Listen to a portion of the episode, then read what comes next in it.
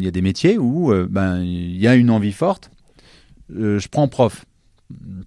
À la toute base, c'était ma formation de base d'être prof de PS. Énorme envie, euh, plus beau métier du monde et tout.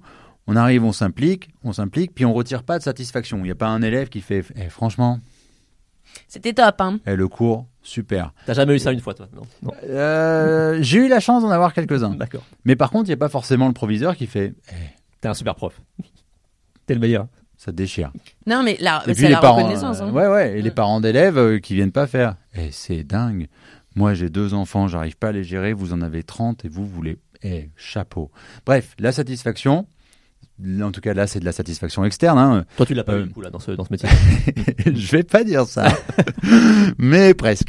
Euh, la satisfaction, elle, elle est pas là. Euh, donc du coup, ben, j'ai envie, je m'implique, je suis pas satisfait. Envie, je m'implique, je suis pas satisfait. Puis après, à un moment donné, ben, je me démotive. Parce que la motivation, ça va être le fonctionnement de ce cercle entre j'ai envie de quelque chose, je m'implique, je retire de la satisfaction. Et là, on revient à l'étape d'origine. J'ai de nouveau envie.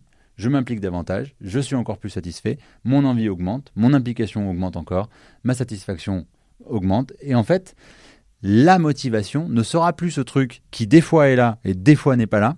Ça va être la conséquence de ce fonctionnement par en trois étapes.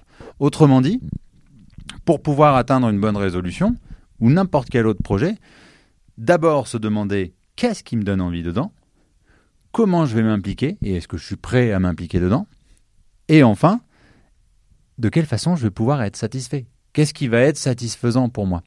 Quel niveau ou quelle euh, difficulté je vais devoir dépasser pour pouvoir me dire, hey, là, petite tape sur l'épaule, c'est bien joué.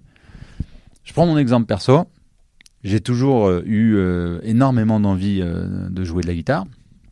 J'ai envie de jouer de la guitare, je m'implique de jou- à jouer de la guitare, mais ma satisfaction, en tout cas quand j'étais plus jeune, c'était d'obtenir le niveau de Ben Harper.